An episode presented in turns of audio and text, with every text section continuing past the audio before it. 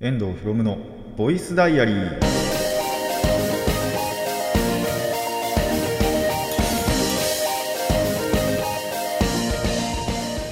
ラジオの前の皆さんこんにちは。遠藤博夢のボイスダイアリー。パーソナリティの遠藤博夢です。タイトル直訳すると声の日記。僕の身の回りで起きたことを話したり時に何かしらの、えー紹介をする雑談系の番組です。えー11月がねもう迫ってますね。なんでその前にハロウィンとかがねあったりしてまあ何もしないと思いますけどね。去年のねハロウィンはねちょっとあのーネットライブですけども配信でねライブ見てすっごい楽しかった思い出がありますがまあ多分今年は本当に何もしないんじゃないかなと。またねそういうハロウィンになる。まあしかも平日ですしね今年のハロウィン。平日なんでねあのー本当に特に何もすることもなくあの過ごすんじゃないかなと個人的には思っていますがまあそれを超えてね11月になってもまだこんなに暑いのかなってちょっと今思ってますね。何かっていうといや別に多分気温的にはそうでもないと思うんですよ。で風も冷たいんですよ確かに。なんでなんだろう仮に外出て風とかが吹いてたりするとあ寒ってなってあのーやっぱもうちょっと着とけばよかったかなとかって思うこともあるにはあるんですけどそれ以上に晴れてたりするとその日差しが暑いんですよねやっぱり。っていうことで歩いたりしてると未だに、えー汗をかきます。本当に。まあちなみに今回、あのーはもう長袖を着てるんですけど今。あのね晴れてるんですよ。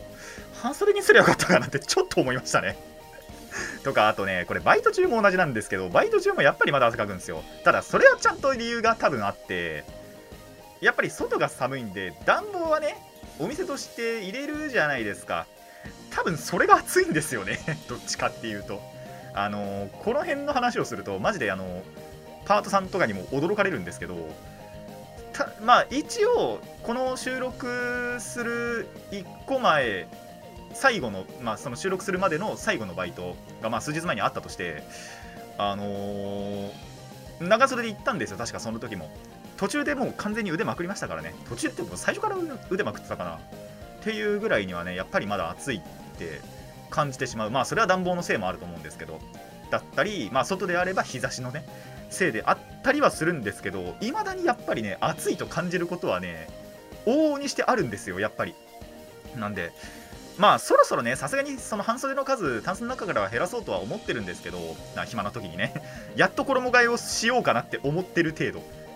まあ寝る時はさすがに寒いんでさすがにそっちは長袖にしましたけど最近ね。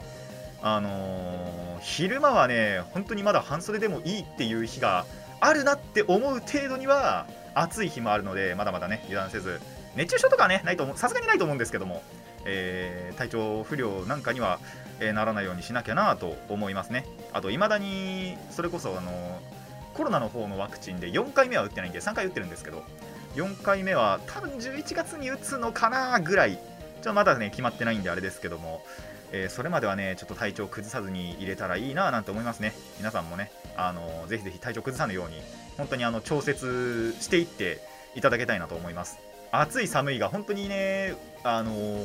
実際に外出てみないとわからないと思います、これ、あの天気予報とか最初に見ても。なんで、えー本当にその時その時で調節しやすいような服装といいますか、そっちの方を優先するといいんじゃないかと思いますので、ぜひぜひ実践してみてください。という感じで、えー今回もラジオを始めていきたいと思います。遠藤ひろむのボイスダイアリー、今回はこんな1ページです。遠藤ひろむの遠藤ひろむのボイスボイ jump! ボイスダイアリー。改めましてこんにちは。遠藤ひろむです、えー今回もね特に紹介まあでも多分こっから数週間紹介ないんじゃないかなって 思うぐらい別になんだろう映画とかを見に行ったりとかもしてないし今期のアニメでまあ「水星の魔女」はね、あのー紹介しましたけどもそれ以外でこれを紹介したいねってのはちょっと未だに巡り合えてないのでまあ雑談がねちょっと数週間はメインになっていくのかなと。あまあせいぜいというか一応12月にはねえっと仮面ライダーの映画とかもあったりするんでまあそこはねもちろん紹介するかなとも思うんですけども。まあ11月この10月11月中はほとんどないんじゃない？まあ10月は1回やったか。だから11月中とかはほとんどないのかなって思いますねおそらく。まあ何かしらねなんかあこれは紹介したいなみたいなのあったら多分突発でやるとは思うんですけどもほぼほぼないものと思ってあのほぼほぼ雑談になるんじゃないかと 思ってあの11月中は聞いていただけたらなと。まあ10月あもう次が11月になるのかな多分更新的にも。だと思うので、えーそれでね、えー聞いていっていただけたらと思います。中古ってね、えー最初の雑談いくんですけどもまあ前回もねお話ししましたレジのお話ですね。えっ、と前回の収録までにえーとまあ、レジがね仕様が変わりまして鬼ほど使いにくいというお話をしたと思うんですけどもまあまだ慣れないです。まあまだ慣れないです。全然全然じゃないんですけどいやもちろん操作とかはさすがに一通り覚えたんですよ。さすがにね。ただやっぱりミスするんですよ。あのステップが増えたっていう話を確かしたと思うんですけどそのステップ1個踏むのをたまになんだろう忘れたりしてあのもちろんそれが重大なミスにつながるってわけじゃないんですけど純粋にテンポが遅れるあのレジを打つ際の。だしあのそのミスでテンポが遅れるのプラス、まあ、そもそもレジも遅いんで あの結構さばきにくくなったというかっていうところはまだまだありますね。マジで前の仕様に本当に戻してほしい。あので使えなくなった部分もあるっていう話も確かしたと思うんですけどそれがやっぱりね染みついちゃってるんですよね。だってその操作僕まあ今8年目ですね。7年やって8年目。12月入ると,、えー、と8年になるんですけど8周年経って9年目になるんですけどあのーその7年ちょっと分、まあ、約本当に8年弱分の感覚がまあ残ってるわけですよ。そのそれの本当に半分以上を否定されてるんで今のところ。それにねあの行きたくなっちゃうんですよね。たまに。たまに。本当にたまに。あのこの時のボタン操作これだよなって無意識にやってると本当にそっちの操作になんだろう行きそうになってまあもちろん手止まるんですけどでああ違う違うこっちのボタンだってなるんですけどそれが本当にね未だになんだろう体からやっぱり抜ききってないまあ抜きたくもないんですけど 別に。っていうのがねマジであるなと思いましたね。でこれも前回言ったんですけど本当にいいその良くなった部分ももちろんあるんですよ。それは本当にそうなんですよ。その部分だけ残して前の仕様に戻してほしいんですよね。いいとこ取りだけをしてくれよと。なんでマイナスを増やしてしまったんだと本当に思ってるんでね。まあこんなところで言ってもどうしようもないですけどもあのー戻してほしいなという思いだけありながらまたねあのー鬱になりながら鬱になりながらではないですけどもねあのーバイトはね悶々とやっていこうと思っております。っていうのが未だにあるレジの愚痴ですね。でまあここからが本題に入るんですけど こんな話は正直どうでもいいんでね。あの本題に入りますとまあえっと、あとこれも前回の終わり頃かな。前回のあの最後の方エンディングのところでねちょっくらお話ししましたがあの新しい MTG でね新しいデッキを組んだという話をしてもう次の日ぐらいかな収録の。にはだったと思うんですけどあの友達誘ってもう試してみたんですよ。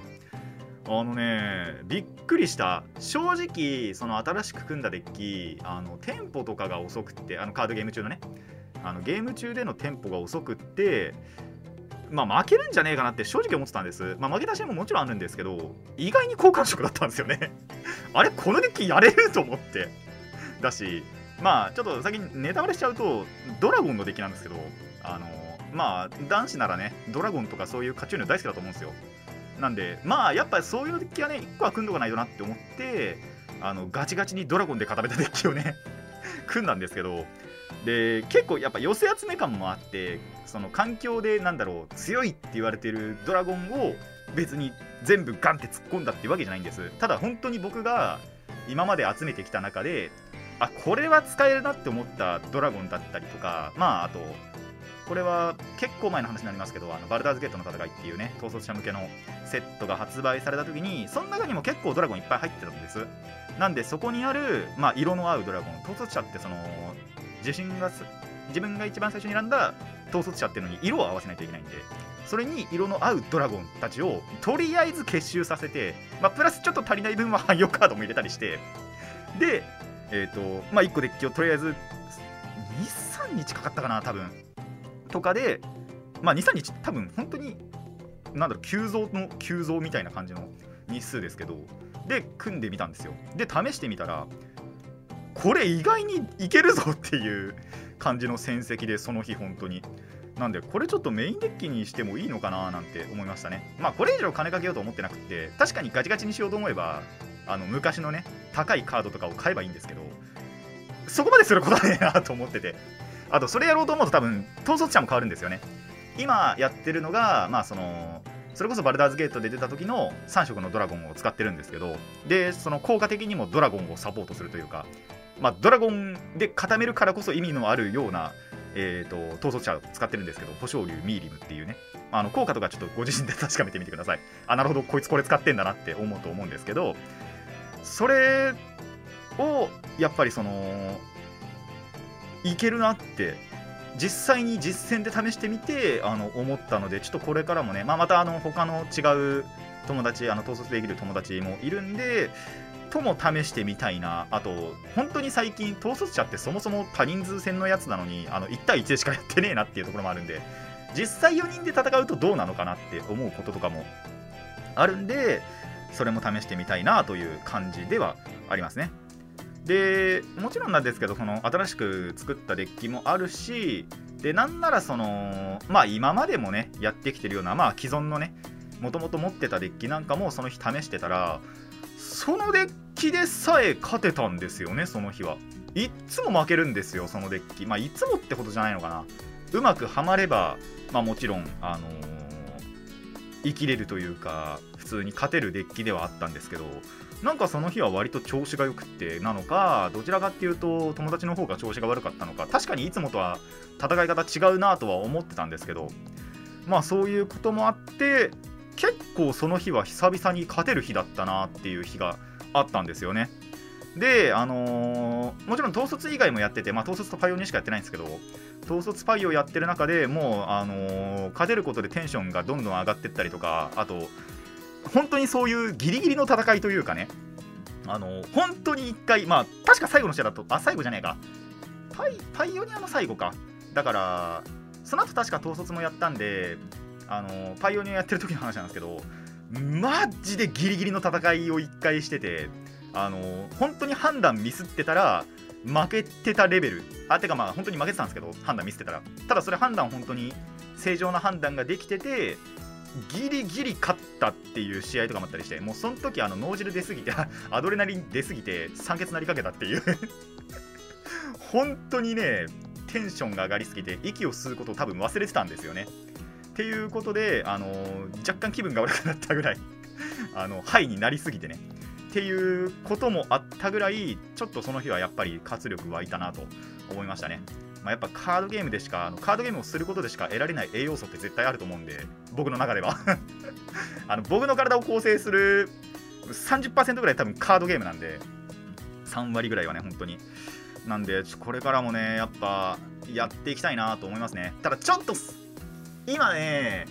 タイミング的に今週末多分きついんですよね。やれないかなってちょっと思ってるんですけどそれさえ大丈夫であればやっぱりカードゲームをねあのやっていきたいなとも思いますしまあカードゲームだけだとねあれなんでモンハンもねもちろんやっていこうと思ってるんですけどとかあとまあもちろんその録画はねしてる分はしてるんでそれも消化していかなきゃなっていうことでもう30区 本当に30区マジでねやりたいこと多すぎる。まあ録画も見てるしあ違う。配信も見てるからねあの推しの。配信も見てるんでねもう時間が足りなくてしょうがない。で配信は配信でしかも僕はあのオンタイムでしか終えないほぼほぼ終えないような派なんで派閥なんであのーその時間から何時間かかるかわからない時間分ほぼほぼ拘束されてるっていうまあ自分から拘束されに行ってるんですけどっていうこともあってねまあまあ時間足りないなっていうところですね。時間が足りないっていうか、うん、なんだろう。やりたいことが多すぎて時間が足りないっていうよりはマジでねなんだろう平行世界に行きたいもう。自分を3人とか4人に分身させてそれぞれ分散させていろいろやりたいっていう部分はあるなっていうのが本当に現状だなって思いますね。まあカードゲーム本当にねカードゲームはカードゲームで楽しいんであのーこれからもね続けていきたいなと。カードゲームはというよりはもう MTG はですけどね。そうあのカードゲーム全部を全部やってるわけじゃないしそれこそ一番最初はねあのー遊戯王ドハマりしてドハマりどころかもう一生続けるんじゃないかなんて思っていたらねあの数年前のルールの解約によって僕は引退気味ですけども 本当にやってないですからね遊戯王。全然最近。多分これ家族に言ったら驚かれるんじゃないかな。一時期マジで遊戯王やりたすぎて死ぬほど厄介オタクしてましたからね。厄介オタクっていうかもう弟にちょっかいかけてましたからね。っていうぐらい。で家族内でそれが浸透してるぐらい僕遊戯王狂いだったのが今じゃマジでやってないですからね。本当に。デッキはもちろん残ってるし例えばカードを全部売っ払ったとかそういうわけではないんですけど純粋にプレイしてない。あの友達と集まってもほとんど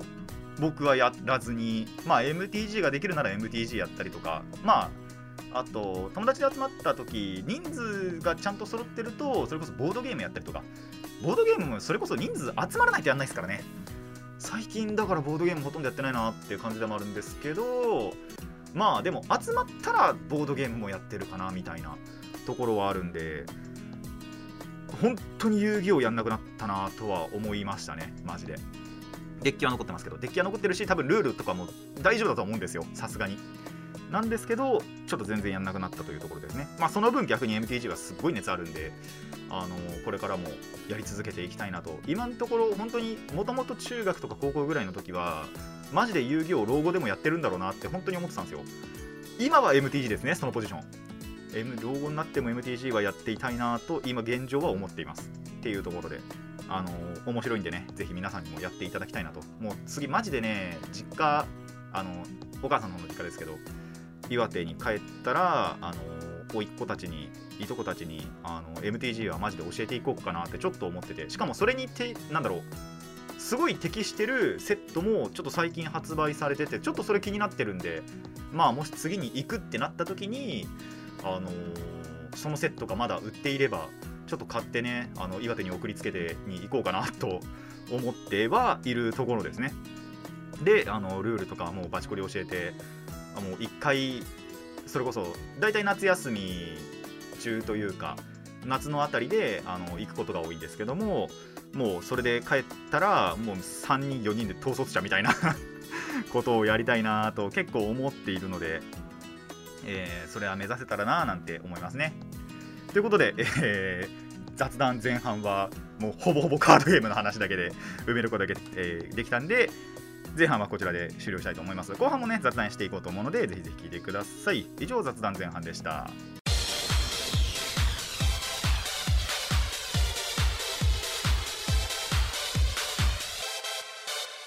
遠藤ひろむのボイスダイアリー、えー後半はですねまあちらっとさっきもお話というかまあちらっとだけ言いましたけども モンハンのねお話もちょ最近あんまりできてなかったんでしていこうかなと思いますが実はモンハンの方熱がないわけじゃないんですけどあのまあこれもね本当に時間がなくてというかだったりまあ他のことをねしたいっていう時もあったりしてあとまあ多分体のこともあったりして若干サボり気味っていうね。体のことの方からちょっと先に言いますと使ってる武器が武器だったからかな。あの左手の手首のあたりをちょっと痛めたんですよね。特定のなんだろう角度に曲げると筋が張ってるのか分かんないんですけど体のこと別に詳しくないんであのーなんか痛みを感じることが1回あってあやばいちょっと休めなきゃって思って 左腕を。っていうことでちょっとここ23日やってないんですけど実は。23日ではねえかな。そうそんなこともあったりとかあとまあまだちょっと他にも理由があってあの目標をちょっと今見失いかけてるんですよね。もちろんやれることというかあのやるべきことやるべきことでもないんだよな。でもやれることはいろいろ本当にあるんですけどまあやってることやってるんですよもちろん。全くやってないわけじゃないんですけどちょっと目標を見失いがちで次何しよう次何したらいいんだろうっていう今なんだろう段階に入ってるんですよね。なんでちょっとなんだろうなんて言えばいいのかな熱がないわけでもないんですけどただ入ってもいないというか冷めてるわけでもないけどこうがっつりエンジンがかかってるわけでもない。っていうのが最近のモンハン事情かなと。まあただその中でも最近僕が成し遂げた偉業ってほどの偉業ではないんですけどまあその新しい武器をねやっぱ使ってみようっていうことでえっとあれいつから出たんだっけ？4だかクロスぐらいまあ僕がやってたサード以降で出たえーまあ、操縦根もそうなんですけど、あのー持ち武器である操縦根もそうではあるんですけどと同期ですねのチャージアックスっていう武器があるんですよ。あれ割とまあもちろんその使い慣れていくと結構簡単だっていう人もいるんですけど使い慣れるまでが操作が結構複雑で操作が複雑じゃないんだよな。やれるなんだろうやらなきゃいけないことがちょっと多いというか管理しなきゃいけない部分がめちゃくちゃ多いというかっていうことでまあ敬遠敬遠ってほどでもないですけどまあちょっと避けてたんですね。あちょっとこの武器難しいわって思ってたんですけどあのまあ、慣れてはみようって思って割と最近使ってるんですよ。で武器とかも作ったりしていろいろやったりしてるんですけどそれが若干慣れてきたかなっていうぐらい本当に若干だしでプロハンとかの動きを見るとなんでこいつらこんな動きできんだろうって思うぐらいにはえっ、とまあ若干慣れてきたかなっていうぐらいかな。でただそれで一個成し遂げたものといえば、まあ、古竜っていうモンハンにはね古竜っていうのがいるんですよ。それどういうやつらかっていうとまあ化け物ですね。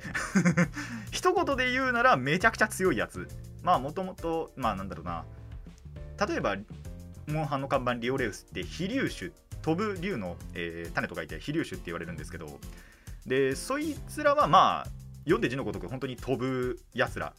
だったりで他にも重粒子、まあ、重粒子は二足歩行するやつかな。をしてるやつで飛ばないやつは大体重粒子で四足歩行するやつは我流種。牙の竜の種って書いて我流種ですね。重粒子は獣です。とか、まあ、魚っぽい見た目であれば魚竜種。っていう感じでまあその分けられてるんですけどそのどれにも属さないもちろんなんだろう飛んだりもするけどあのただ飛竜種ではないというかっていう感じで、えー古竜というのがいて、古の竜と書いて古竜ですね。で、その人、もう一体一体が、あのー災害レベル。災害規模の、なんだろう、何かしらを起こしているやつらっていうのが、まあ、古竜種って言われるものなんですけど、である、そのうちの一体であるネロミエルっていうのがいるんですね。これさ、水を司るあの古竜なんですけども、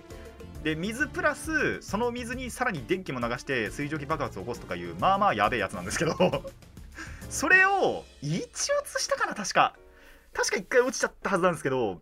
かいあれゼロだったかな？ゼロではないと思うんだよな。しながらもただチャージアックス1本だけで倒すことができたっていう偉業だけはなんとか成し遂げあの成し遂げることができたのでそれは素直に嬉しかったなとめちゃくちゃ時間かかりましたけどねもちろん。慣れてない武器であのめちゃくちゃに強い古竜というものに 行くとなるとまあそりゃ時間もかかるわなって感じなんですけどあとビルドもまあまあそんなにねあの強いビルド火力が出るビルドはしてないんでできてないんであのまだ作れないんで あんまりそういうのではなかったんですけどタイムは遅いわまあピンチではあったわっていう感じで。あのではあったんですけどただチャーク1本で古竜1個潰せたっていうのはまあまあ慣れてないにしてはいい出来だったんじゃないかなって個人的には思ってて。まあこれからもねいろいろ武器使えるようになったらいいなとは思ってますね。とりあえずその前段階としてチャークを使ってはいるんですけどそろそろ飽きてきたから違うのにしようかなとも 思ってますね。だったりとかあとまあチャークやっぱり使い続けてるとあれだったんでたまにはねあの操縦根に戻ってみようっつって操縦根使ってみたらまあ楽しい。まあ楽しい。あこれだこれって思って。これからもね持ち武器にしていけるなとは操縦根は思いましたね。それぐらいやっぱなんだろう僕の操作感というかが僕にはちょっとマッチしてたんで操縦根本当に。なんでこれからもねもうなんかバチコリこれはこれでいかなきゃ無理だなって思うのはマジで操縦根でいこうと思います。ただまあもちろん他の武器種もね使ってはおきたいなって思ってるんでとりあえず次にやりたいなって思ってるのが片手剣ですね。片手剣はまああのー、小太刀みたいなちっちゃい剣を使ってで盾も構えられてで火力じゃあ火力が少ないのかって言われると火力が高いモーション値が高いあのー技とかもあったりしてジャストラッシュとえっ、と何だったっけなジャストラッシュとフォールバッシュか。ジャストラッシュフォールバッシュっていう、まあ、2種類のね、えー高火力コンボがあったりするのであとそう。は、えー、とモンハンワールドとかあとアイスボーンか。アイスボーンからか。アイスボーンからは傷付けシステムっていうのがあってまあ傷をつけるとあの敵のね肉質が軟化してダメージを与えやすくなるっていうシステムがあるんですよ。まあそれ前提のような肉質の作りになっていてモンスター全体的に。それがクソゲーたるゆえんとも言われてたりもするんですけどその仕様はクソだろみたいなことはユーザーからは言われてるんですけどその傷つけが1回で済む武器と2回で済む2回しなきゃいけない武器とってあるんですよ。で片手剣って基本的には2回武器なんですけどとある行動をすることによって、えー、と1回の傷つけでも済むっていうコマンドもあったりするので傷もつけやすいしでなんだろう高機動。他の武器よりもまあ軽い武器なんで結構素早く立ち回れて被弾をまあ抑えられて。でかつ効果力の項目ちゃんとあってみたいな。バランスの取れた武器なんですよね。っていう感じなんでまあそろそろ使ってみようかなって思ってますね。ちょ軽すぎてやっぱダメージが与えられないなっていうイメージがあったんで避けてたんですよ。やっぱそのそれだけ時間が長引いてで被弾していくと、あのー落ちる確率も上がっちゃってって思うんで。っていうことで片手にちょっと避けてたんですけどちょっとそろそろ使ってみようかなとも思ってるんでまあチャークもういいかなってなったなったところで、えー次はね片手剣行こうかななんて思っていますね。で片手剣もちょっとあの片手剣やりすぎて飽きてきたら一回総中古戻ってみたいな 感じでいきたいななんて思っています。ただねこんだけ語ってきましたけどもそんな僕が実はサボり気味っていう 最初に言いましたけど。あのマルチもあんまりできてないですしね。ちょっとこれもタイミングがあるんですけどなんかがあってあんまりできてないですがまあできる時にはねやっぱやっていきたいなとも思いますしあの本当はこの収録の前日も夜深夜帯にやろうかなとも思ってたんですけど眠くなっちゃって寝ちゃったんですよね。っていう感じでやれてないのでまあ本当にやれる時というかやりたいなってなった時にはあのちゃんとやってねストーリーそのものはクリアしてるんですけどまあやり残したことというかその辺もあったりするのでその辺を消化できる全部消化できるように、えーなったらなぁなんて思っております。ってな感じで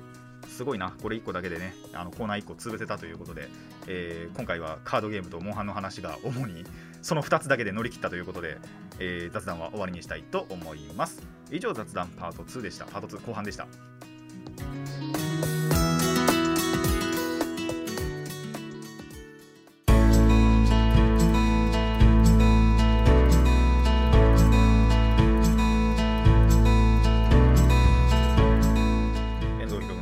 むのボイスダイアリーそろそろお別れの時間になってまいりました。